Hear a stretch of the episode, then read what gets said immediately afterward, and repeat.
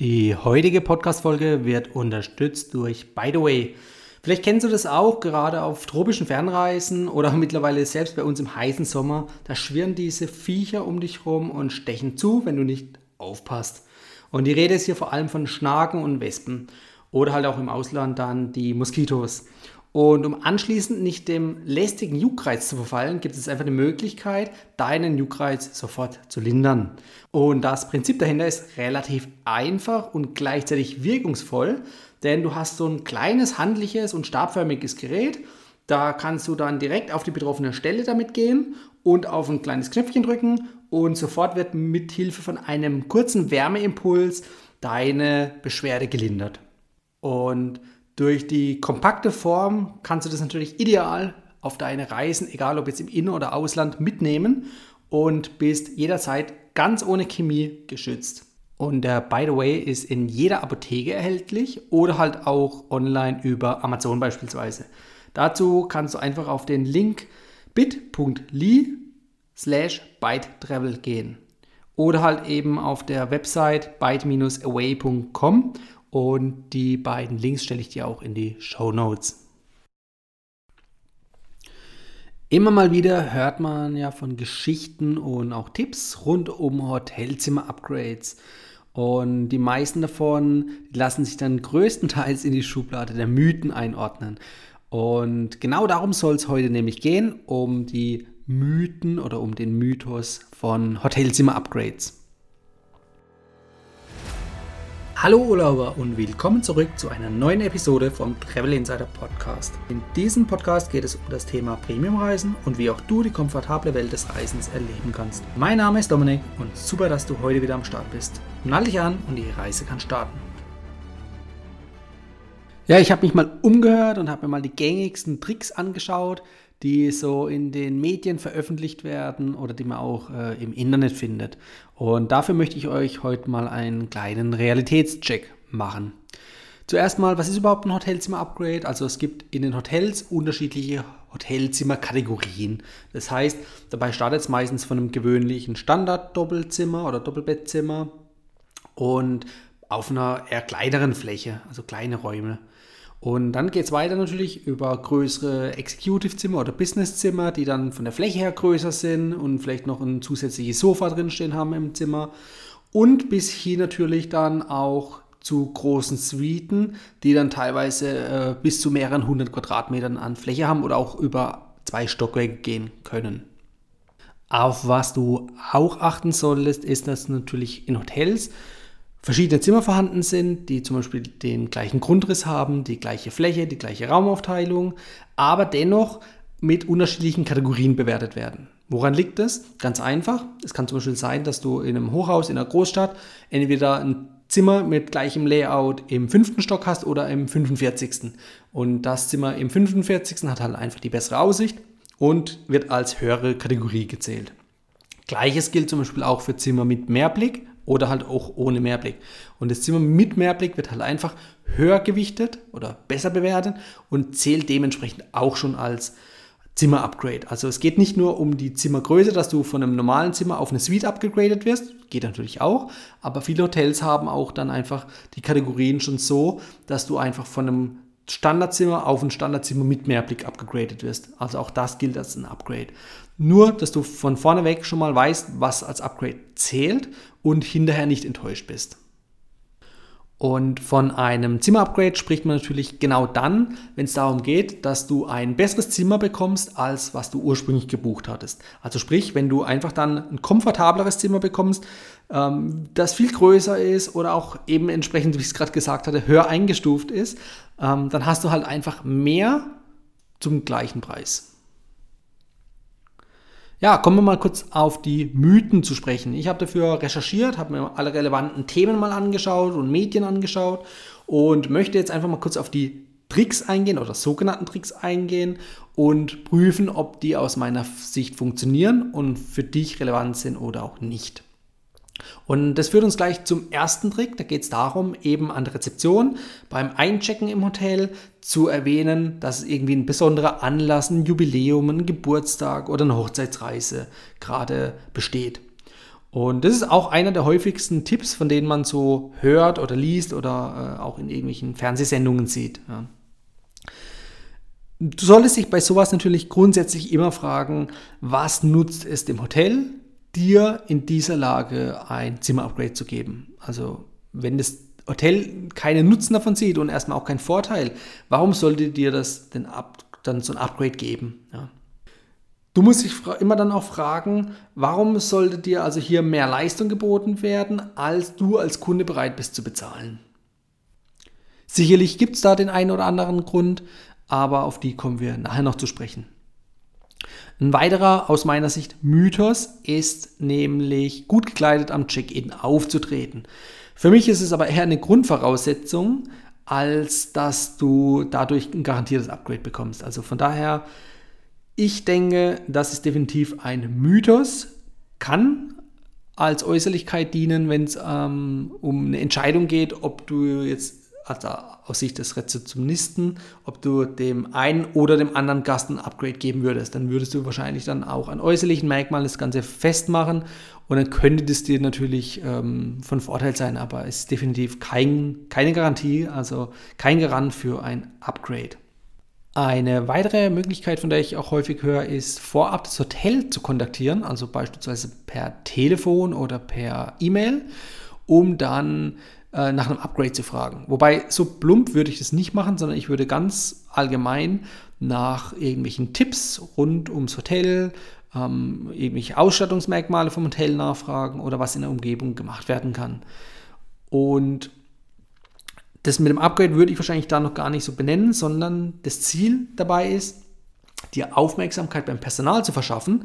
Wenn du dann nämlich das zwei, drei Tage vor der ähm, eigentlichen Hotelübernachtung machst, dann erinnert sich vielleicht das Personal wieder an dich und äh, nimmt dich als freundlichen Menschen wahr, der interessiert war. Und dann kann natürlich sein, dass so jemandem gerne ein Upgrade gegeben wird. Aber es ist für mich einfach auch hier wieder eher ein Mythos, weil es kein garantiertes Upgrade gibt. Ja.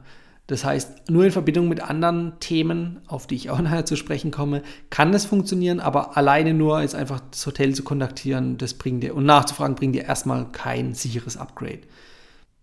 Jetzt gehen wir von der Rezeption ins Zimmer. Also du hast ein Zimmer zugewiesen bekommen, war leider kein Upgrade und bist jetzt in deinem Standardzimmer.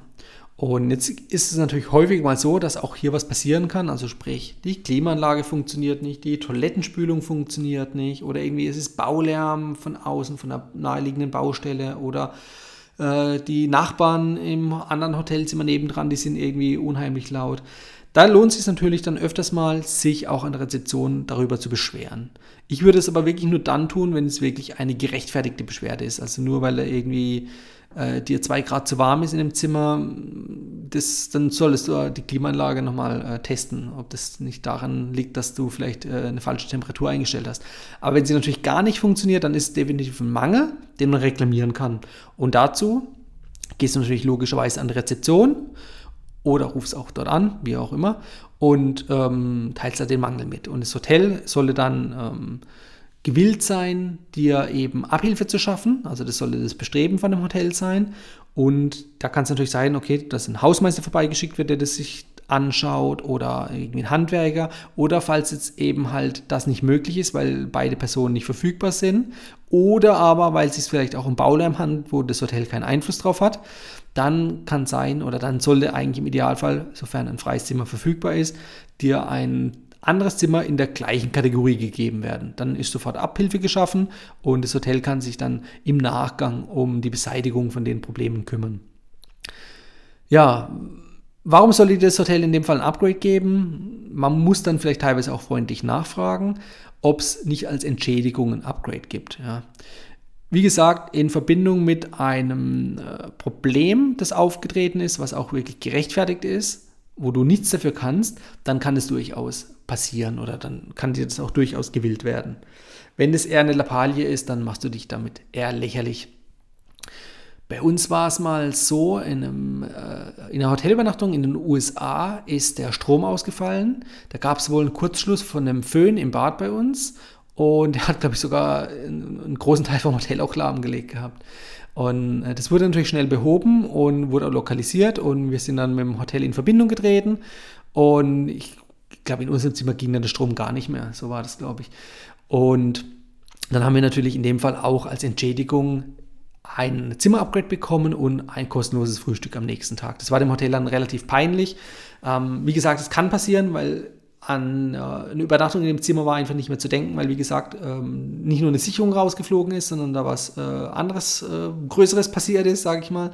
Und ähm, in dem Fall ging ja die, wäre dann die ganze Nacht die Klimaanlage nicht gegangen. Von daher, die schnellste und einfachste Beseitigung von dem Problem war, uns auf ein anderes Zimmer umzubuchen. In dem Fall hatten wir halt eben das Glück, auf eine höhere Zimmerkategorie zu kommen.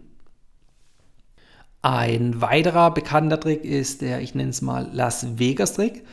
Und angeblich funktioniert er somit, dass du deinen Reisepass nimmst, einen Geldschein reinlegst, an der Rezeption beim Check-in das Ganze ähm, an das Personal übergibst, wenn die dich einchecken und ähm, ja, dass du dadurch den Upgrade bekommst. Letztendlich ist es nichts anderes als Bestechung, außer du formulierst es als großzügiges Trinkgeld. Aber da stellt sich natürlich auch die Frage, welchen Wert musst du in deinen äh, Reisepass reinlegen, also welchen Geldschein. Bei 5 Euro wird, glaube ich, nichts passieren, da wird man dich eher belächeln.